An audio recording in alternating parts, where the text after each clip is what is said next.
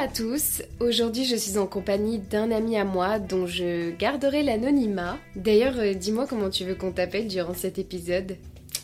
Joe, ça marche très Joe, bien. ça marche très bien. Aujourd'hui, on va parler d'un sujet assez sensible, donc je tiens à mettre un avertissement pour toutes les personnes qui nous écoutent. On va parler de sujets euh, comme le viol et les agressions sexuelles, donc si vous y êtes sensible et que c'est trop dur à écouter pour vous, mieux vaut ne pas continuer.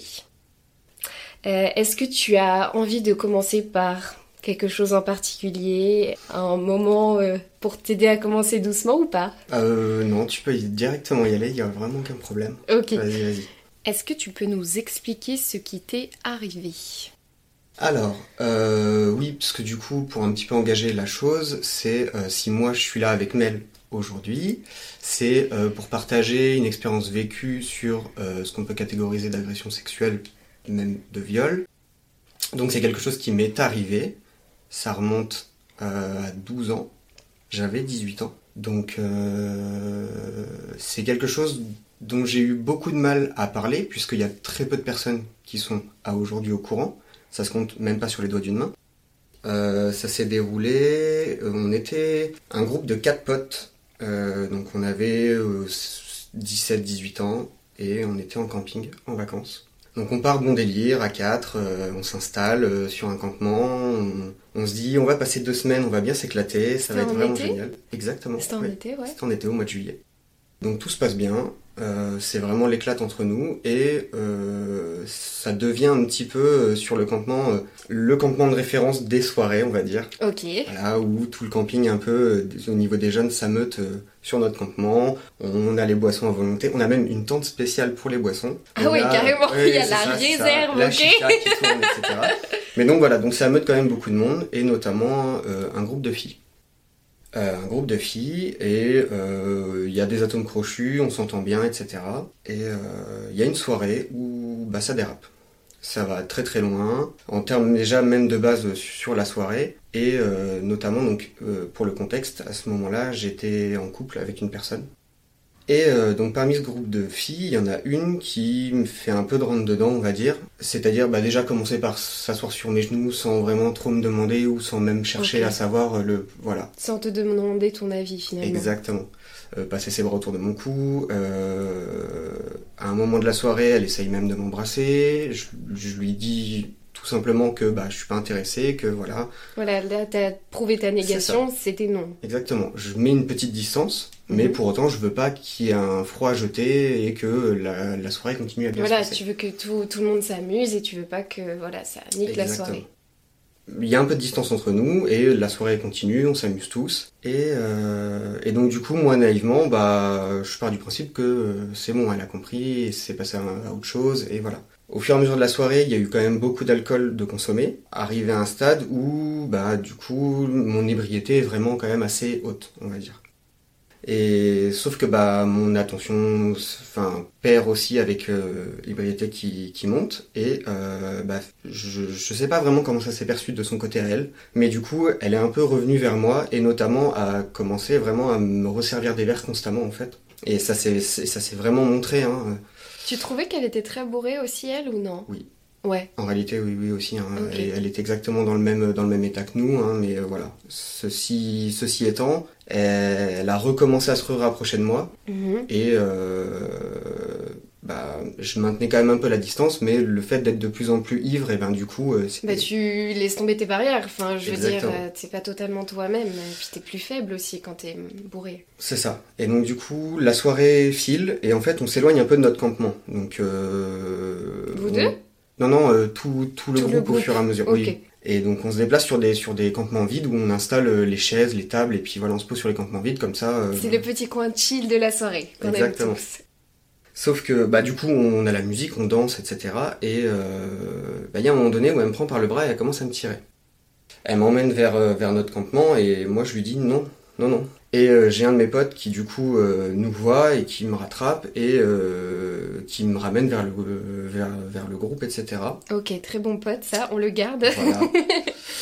Euh, sauf que la soirée, elle finit par vraiment littéralement dégénérer et tous les groupes s'éparpillent un peu partout. Fait. Merde, donc c'est-à-dire il y a de la bagarre, il y a Ouais, des... un petit peu, ouais, ouais. Ouais, ok. Il y a, hum, il y a vraiment aussi les, les autres euh, campeurs, les, les autres euh, dans leur caravane, etc., qui entendent un peu trop de bruit et qui du coup commencent un peu à venir se plaindre, etc. Ce qui est Merde, tout à fait logique, hein.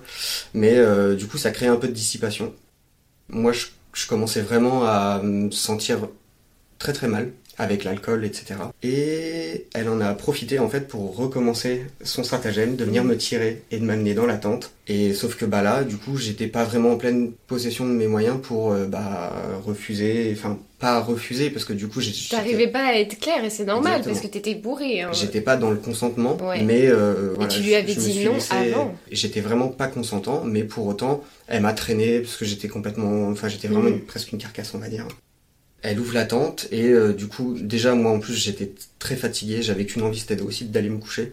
Mais du coup, bah voilà, enfin, Du coup, t'as vu un lit, tu t'es dit, bah vas-y, je vais dormir. Quoi. je savais que c'était mon lit, hein, et, et du coup, bah elle nous a jeté dedans et Parce qu'elle t'a amené à ta tente, à toi? Exactement. Ok, d'accord. Exactement. Et donc du coup, elle commence à rentrer dans la tente, elle commence à tout fermer, et euh, là, elle commence à, à me déshabiller. Ah ouais, direct, ok. Je lui, dis, elle a un je, lui- problème. je lui dis non, non, absolument pas. Là, on va, on va s'arrêter là. Et elle insiste. Elle commence aussi à enlever ses vêtements. Et euh, bah, c'est là qu'on va commencer à rentrer dans les petits détails qui font que, c'est que un homme, même si c'est pas consentant, ça peut toujours avoir une érection malgré tout. D'accord. Euh, L'érection et le consentement, c'est deux choses bien distinctes. C'était- C'est hyper intéressant Alors, ce que tu dis là. Elle croyait que ça voulait dire oui. Malgré tout, je lui ai quand même fait part de mon refus et de mon non-consentement, et malgré plus. tout, elle a quand même insisté. Et sauf qu'en fait, eh ben, j'ai fini par, euh, par euh, vraiment genre euh, abandonner. La seule chose, c'est que du coup, bah, je ne comptais pas avoir de rapport sexuel durant ces vacances, puisque je suis en couple, donc je n'ai aucune protection sur moi. Et l'un des derniers réflexes que j'ai eu, c'était de lui dire, je veux pas le faire là comme ça, donc de toute façon, il y a une capote dans la tente de mon pote. Et elle est sortie à poil, elle a été ouvrir la tente de mon pote. Putain, mais la meuf une était déter. revenir, refermer la tente et repartir euh, au boulot. Et sauf que bah du coup, moi j'étais arrivé dans un état d'esprit où j'étais tellement fatigué, je comprenais vraiment plus rien à ce qui se passait, j'avais tellement insisté que je me suis dit bah presque je me suis senti Obligé. pris au piège en fait Ouais. et je me suis dit bah de toute façon là il y a plus le choix en fait. Et donc ça s'est fait. Elle était, elle, est- elle était sur moi, donc euh, il y a eu, il y a eu pénétration. Euh, Enfin, de mon côté, c'est jamais venu au bout des, enfin, des choses, hein, parce Non. que de toute manière, je me suis senti utilisé. Ça, c'est ultra important. Je me suis- enfin, j'avais vraiment l'impression d'être un, un objet, en fait. hein. Et le groupe est revenu. Là, vraiment, j'ai vraiment perdu quasiment toute notion. Je pense que j'ai dû m'endormir ou quoi que ce soit euh, après, enfin, post-acte ou pendant l'acte. Et le groupe est revenu et nous a vus tous les deux dans la tente. Et, euh, et du coup, euh, bah, ils en ont vraiment rien trop porté sur le coup. Et le lendemain matin, quand je me suis réveillé, elle avait quitté la tente. Hyper dark tout ça. Oui, Ouais. très très dark. Et bah, au réveil, du coup, une sensation bah, très malaisante. De dégoût. De dégoût. Ouais. Euh, c'était assez compliqué à gérer. Euh, déjà de réaliser ce qui s'était passé, de me rendre compte qu'il va falloir que je fasse face à la situation parce que du coup elle est toujours sur le camping, et euh, aussi de me dire bah, que du coup j'ai trompé ma copine et ça c'était très dur puisque j'étais j'étais très attaché à elle et c'était absolument pas un mal que je voulais que je voulais faire en fait. Ouais, et puis t'as stipulé plusieurs fois que t'en avais pas envie. C'est ça. Donc euh, dans le fond des choses, en vrai tu l'as pas trompé. Ouais mais bon. Même si pour toi l'acte a été fait, c'est pas toi qui as décidé de le faire, tu vois. Oui, mais du coup, je me suis senti aussi comme étant un peu, enfin, je vais pas dire l'instigateur de la chose, puisque absolument pas, mais pour autant, euh, je me suis mis dans la situation de Mm. perdre le contrôle et de, et de pouvoir me faire utiliser euh, comme ça, parce en qu'elle était une grosse forceuse. Et du coup, j'ai beaucoup culpabilisé. Sauf que, on est un groupe de quatre mecs. Moi, bah, j'ai couché avec la fille en pleine soirée, etc. Tu vois. Donc à leurs yeux, eh ben, euh, c'est rien de grave. J'ai juste couché avec une fille, c'est rien, tu vois. Pour eux, c'était, euh, je vais pas dire une victoire, tu vois, mais euh, j'ai j'ai sauté la. Ouais, La genre, gonzesse, tu euh, ah ouais, il est cool, Joe, il a fait ça, quoi. Voilà, c'est ça. Donc du coup, un gros décalage entre ce que moi je pouvais avoir ressenti Mm. et ce qui se dégageait aux yeux des autres. Et du coup, ça m'a amené à bah, ne pas avoir et envie d'en parler et pas, ré- et pas réussir à le faire non plus. Et du coup, j'ai beaucoup intériorisé, intériorisé ça. La fille en question, je l'ai revue le lendemain. Et du coup, euh, première chose qu'elle me dit, c'est euh, du coup, il faudrait peut-être que t'en parles à ton ex. Et en fait, pour elle, euh, c'était acté que, genre, on allait entamer une relation ensemble ou je sais pas quoi. Ah, Vraiment, elle est, elle est partie Ah dans un délire très très putain. long. ok. Donc il a fallu que je lui explique que absolument pas. Elle me dit mais tu vas quand même lui en parler. Je dis ça, ça te regarde pas. Mais par contre, je veux plus qu'on ait affaire l'un l'un avec l'autre. Ouais. Donc du coup, ça a coupé quand même assez court aux relations. Est-ce que t'as réussi à constater sur le moment que c'était un viol dans ta tête? Non. Et Mmh. euh, j'ai mis même j'ai mis beaucoup de temps, beaucoup beaucoup, puisque Mmh. ça fait que euh, peut-être un an, un an et demi que je m'autorise à me considérer ça comme un viol. Et je me suis rendu compte, euh, en, justement en ouvrant les yeux et en mettant les mots sur la chose, que ne pas le faire en amont, ça a affecté un peu ma vie, ma vie sur cette dizaine d'années en fait. Puisque, alors j'ai rencontré quelqu'un avec qui j'ai passé beaucoup de temps et euh, à qui j'ai appris à faire confiance et à qui j'ai fait confiance, mais en réalité, j'ai eu beaucoup de mal à avoir confiance envers les femmes en règle générale. Et c'est tout à fait normal. Et donc du coup, j'ai, je me suis distancé de mes relations amicales féminines à cause de ça. J'ai toujours été froid et distant avec les femmes, pas, euh, pas de façon méchante, mais toujours Pour te garder une protéger. distance. Exactement. J'ai toujours été respectueux envers les femmes, par contre, j'ai toujours Mhm. eu du mal à entamer des relations sociales avec les femmes. Vous parlez jamais de ça entre vous Genre, euh, bah merde les gars, il m'est arrivé ça. Comment est-ce que vous en parlez entre, entre gars, entre potos? Eh ben, on n'en parle pas.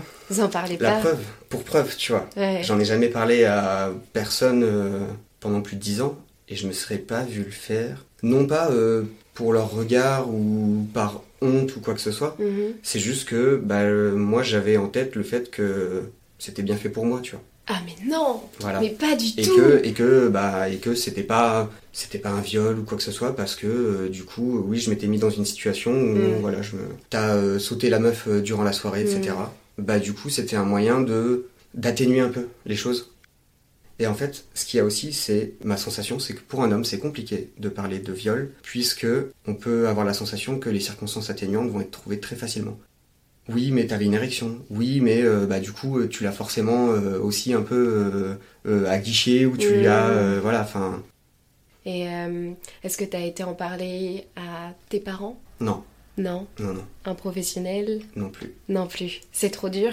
Je pense que ça ça l'a été puisque j'en ai pas parlé pendant plus de dix ans Mhm. à personne. Et euh, à aujourd'hui ce serait pas dur. Mais euh, j'ai fait un travail sur moi-même déjà. Je pense qu'avec un professionnel ce serait complet ou quoi que ce soit, mais Mhm. aujourd'hui je me sens je me sens presque en phase avec la chose. J'en veux pas non plus à la personne en soi parce qu'elle était en état d'ébriété aussi. Je pense qu'elle était aussi en, en détresse sexuelle en réalité. Je, je, je pense très fortement à ça. Mais euh, je pourrais lui en vouloir ou et euh, en, en attendre un retour ou quoi que ce soit. Mais euh, je me sens en phase avec ça maintenant et euh, j'ai réussi en fait à passer outre, à faire avec on va dire Mhm. plutôt. Parce que je pense pas qu'on puisse non plus l'effacer ou vraiment complètement l'oublier, mais au moins il faut faire avec et avancer et faire la part des choses. C'est Mhm. ultra important.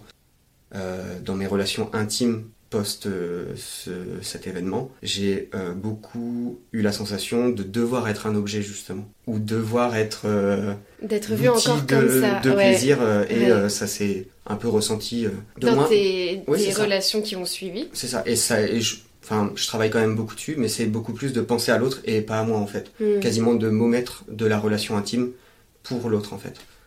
Alors Et- qu'une bonne relation sexuelle, c'est quand les deux kiffent. Enfin, je Exactement. Est-ce qu'il y a des choses en particulier qui t'ont aidé pour aller mieux Comment t'as fait pour te Euh. reconstruire euh, intérieurement? Eh bien, alors, c'est assez cocasse, on va dire. Euh, tous les étés, là, depuis bah, deux ans, je... enfin, tous les étés, waouh, tous les étés depuis deux ans, je vais reformuler.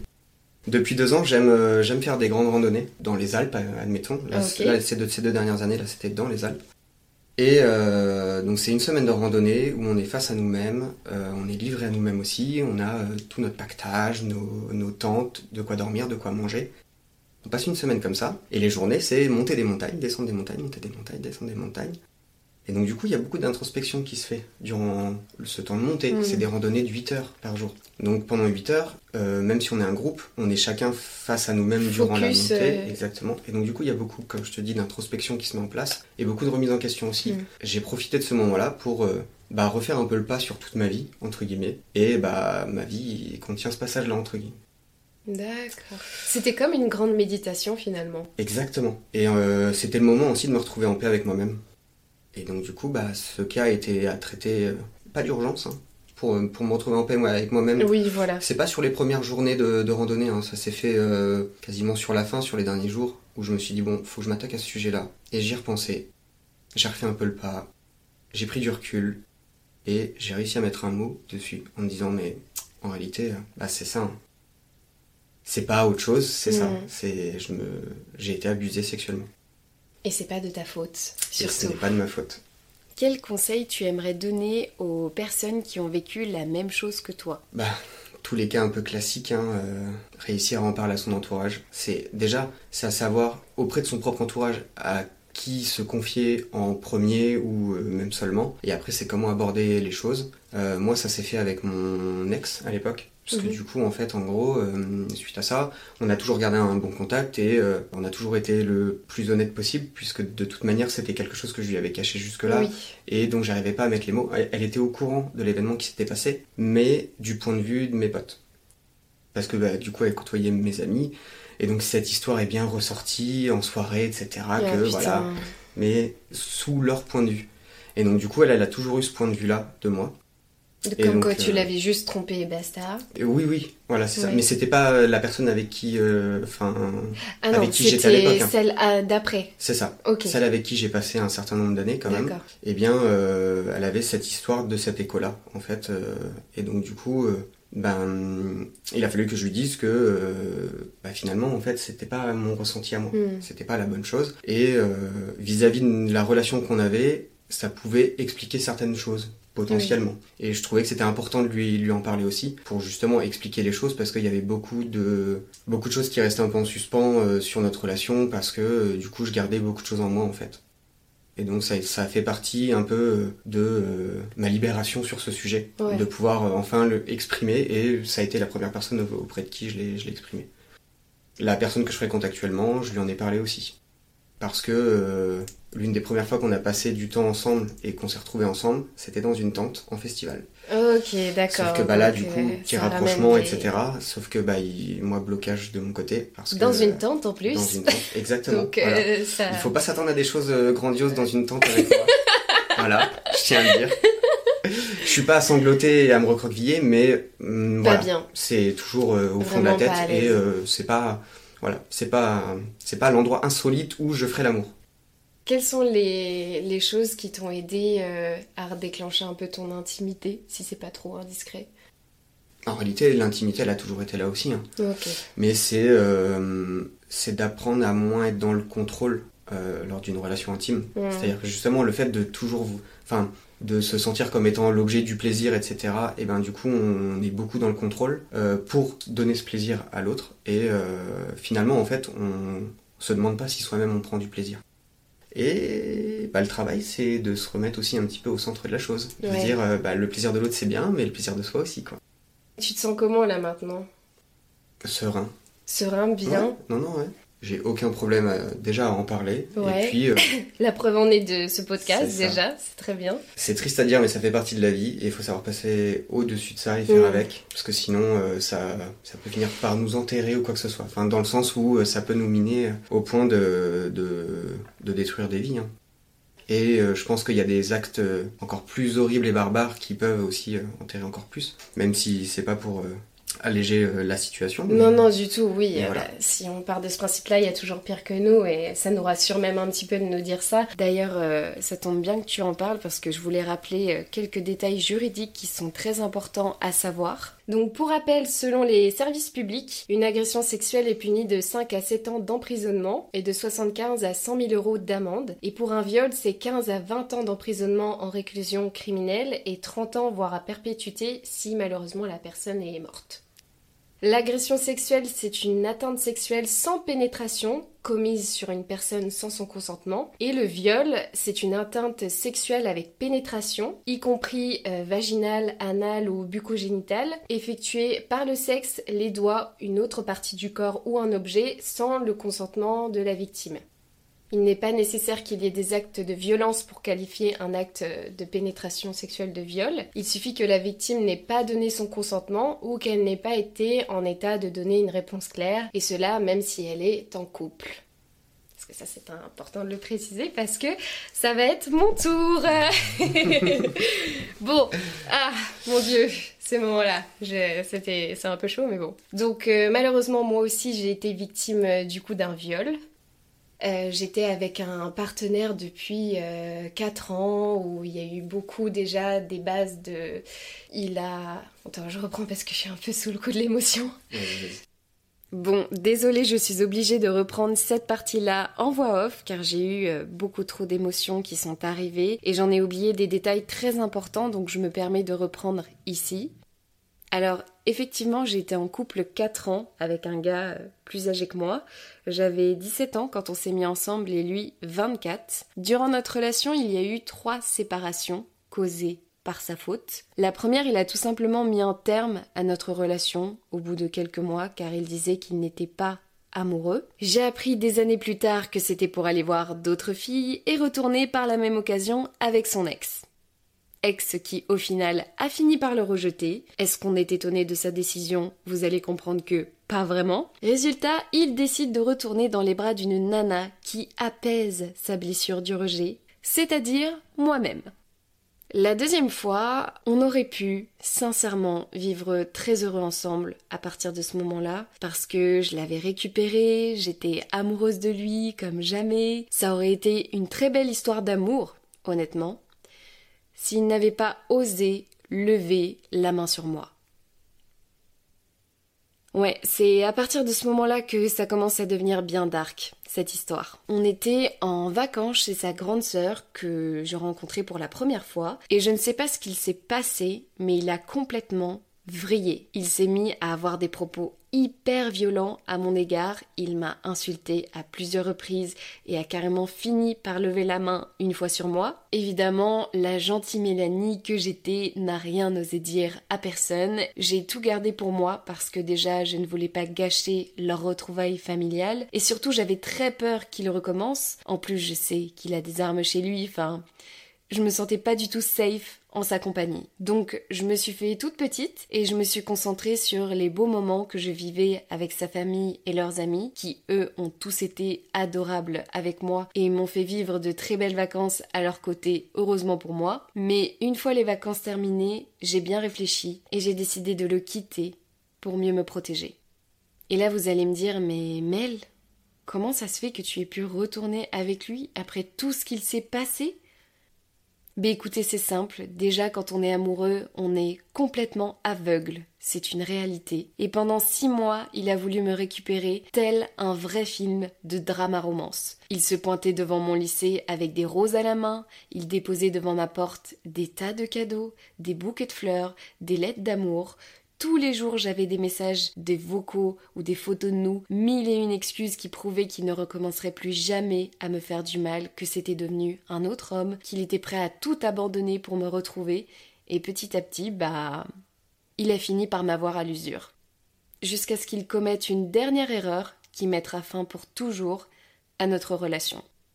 C'était un matin, j'avais pas passé une bonne nuit parce que j'étais malade. J'avais un rhume, donc euh, de la fièvre, le nez qui coule toutes les deux secondes et j'avais euh, très mal à la tête. Donc il se réveille et se rapproche de moi en position cuillère, donc lui est derrière moi. Et faut savoir qu'on s'était endormi euh, la veille. Donc là, je me rends vite compte que c'est pas pour faire un câlin qu'il vient me voir, donc je le stoppe direct et je lui dis que non, j'en ai pas envie. Et là, il me dit Ah, mais non, t'inquiète, c'est juste pour faire un câlin. Du coup, je suis en mode Ok, nice, il a compris, donc je referme les yeux. Quelques minutes après, je sens son souffle près de mes oreilles qui s'accélère et ses parties intimes qui se frottent contre moi avec insistance.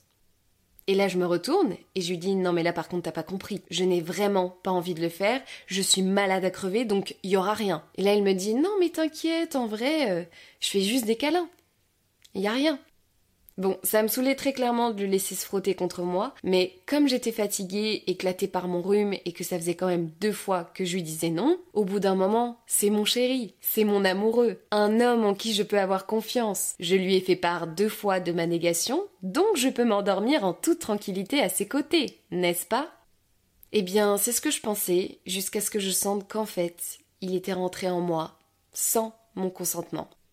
Ça s'est passé euh, très vite, fort heureusement pour moi. En quelques va-et-vient, euh, c'était terminé. Il m'a ensuite lâché comme un vulgaire mouchoir pour se retourner et s'endormir. Mais le peu que ça a duré, je peux vous jurer que ça m'a vraiment traumatisé. Parce qu'à ce moment-là, j'ai perdu totalement confiance en tous les hommes en général. Et ça a été un long très long processus de guérison pour m'en remettre. J'ai eu des séances de psy, de sophrologie. J'ai également repris la danse pour me réapproprier mon corps. Je suis restée un an sans avoir de relations sexuelles parce que j'étais bloquée de ce côté-là. Et ce qu'il faut comprendre aussi, c'est que déjà c'est compliqué d'être une femme au quotidien, je veux dire, entre le harcèlement qu'on peut vivre dans la rue, dans les transports, entre les remarques sexistes et misogynes qu'on entend à longueur de journée, plus les inégalités hommes-femmes. Si on rajoute à ça le fait que je ne peux même pas avoir confiance en mon propre copain, surtout en ce qui concerne le consentement dans les relations sexuelles, mais en qui je peux vraiment avoir confiance alors? C'est une réelle question en qui je peux vraiment faire confiance après avoir vécu tout ça.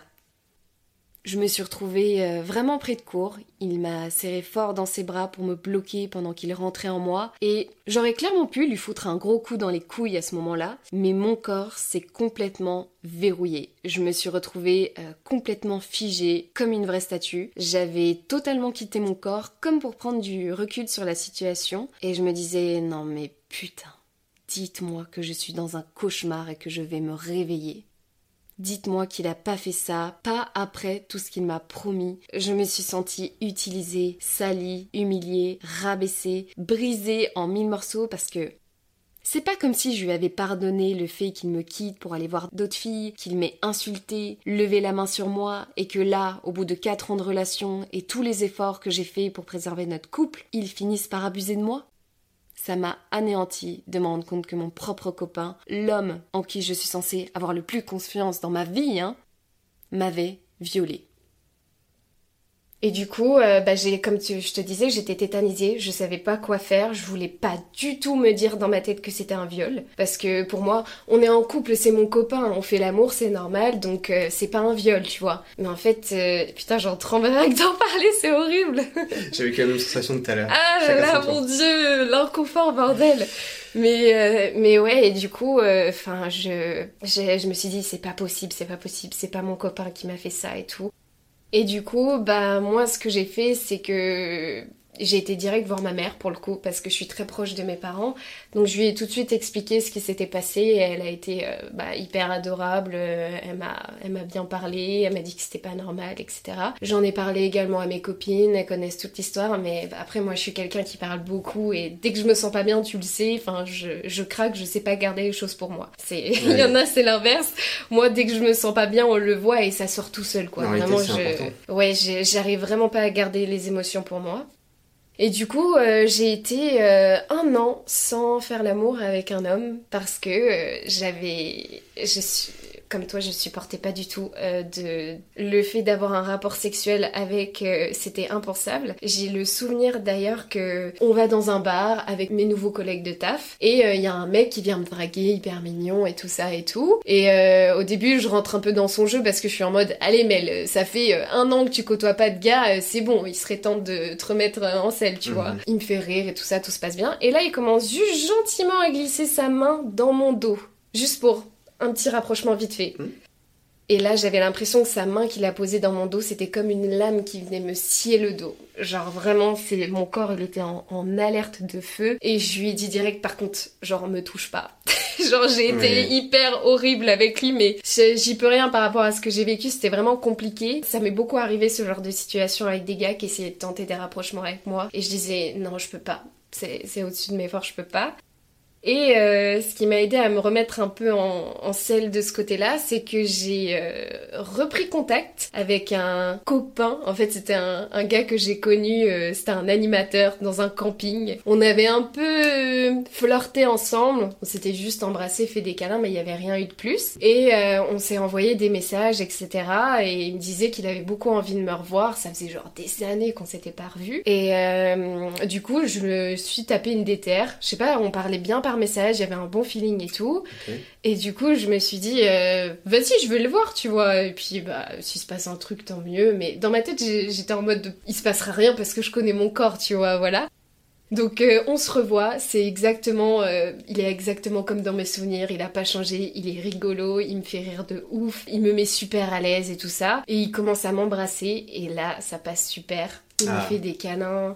Et en fait, je pense que comme je l'ai connu avant et qu'il a montré des signes de gentillesse, de tendresse, qu'on n'a rien fait ensemble, mais qu'on se, on flirtouillait un petit peu ensemble, ça m'a directement mis en confiance et c'est lui qui a réussi à me débloquer le truc. Ce qui est drôle, c'est que quand j'en parle, du coup, j'avais pas fait l'amour avec un gars depuis un an et je l'ai fait euh, de 20h à 6h du matin avec lui.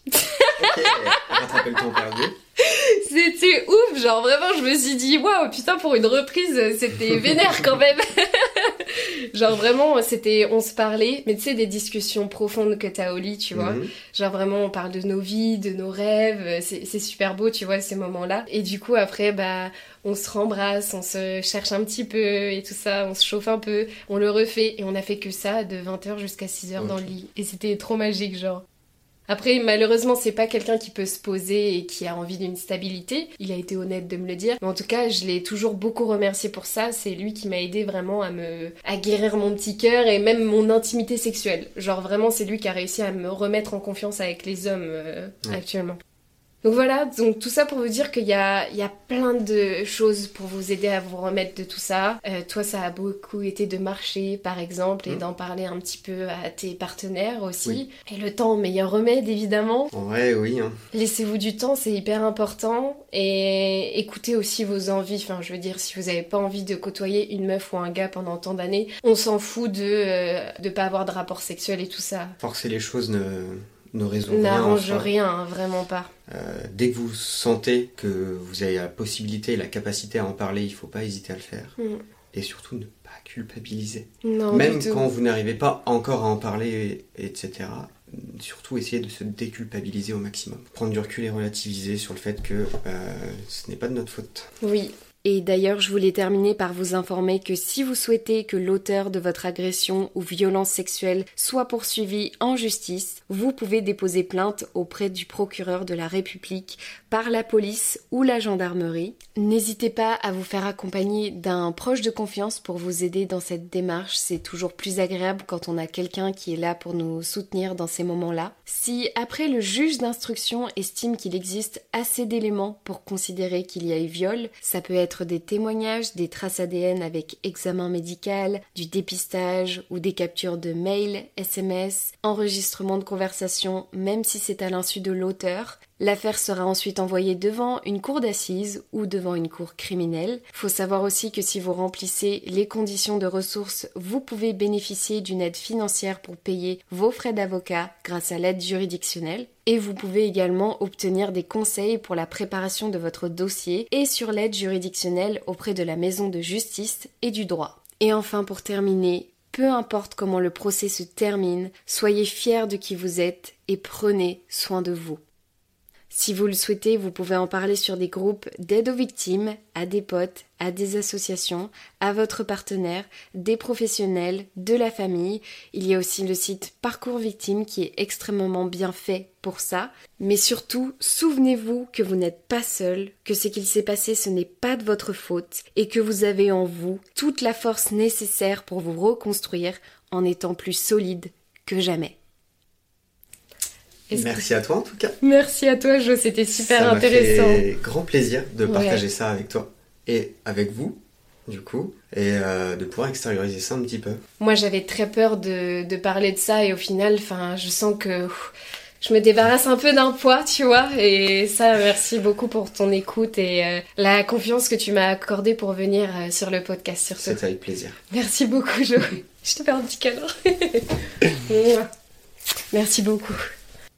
J'espère que vous avez apprécié cet épisode. N'oubliez pas de laisser des étoiles et de nous dire ce que vous en avez pensé en commentaire ou en message privé sur Insta. Et je vous dis à très bientôt dans un prochain épisode de Dolly Stalk. Prenez soin de vous.